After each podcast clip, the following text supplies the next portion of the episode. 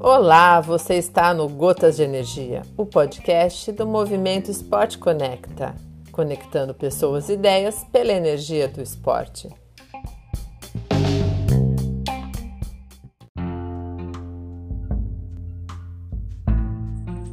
Boa tarde, é Álvaro Nunes de Curitiba para mais uma participação neste podcast.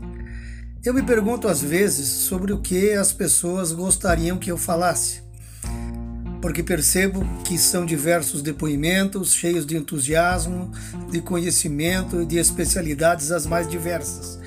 Parece até difícil acrescentar algo de original, já que somos todos, na realidade, também originais. Hoje vamos começar pensando nas crianças. Normalmente os pais as colocam para praticar diversas atividades, dentre estas as atividades esportivas. Normalmente as primeiras tentativas nesse campo são fracassadas pela falta de interesse ou mesmo de aptidão dos pequenos, e isto também precisa ser levado em conta.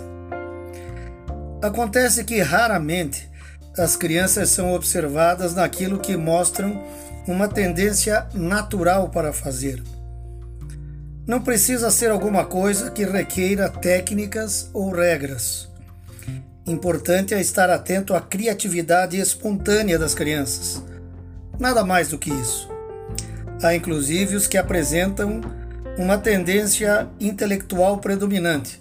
Mesmo assim, deverão ser incentivados a descobrir uma atividade física que lhes desperte interesse para que tenham uma vida saudável.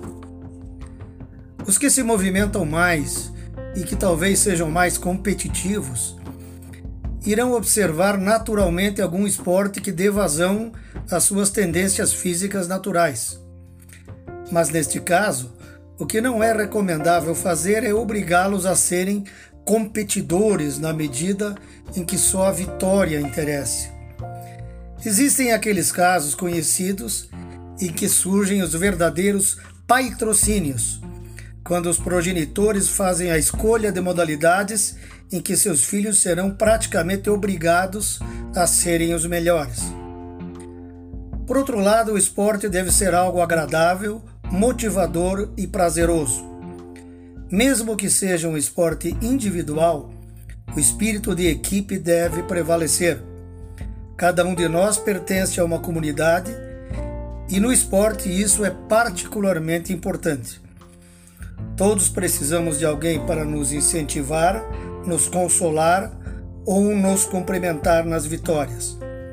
Ainda mais crianças e jovens que estão em busca de aprovação, de acolhida e de inserção social. E só poderão se sentir assim fazendo aquilo de que gostam e que foi fruto da sua escolha. Por hoje é só, muito obrigado, até a próxima e sempre querendo mais.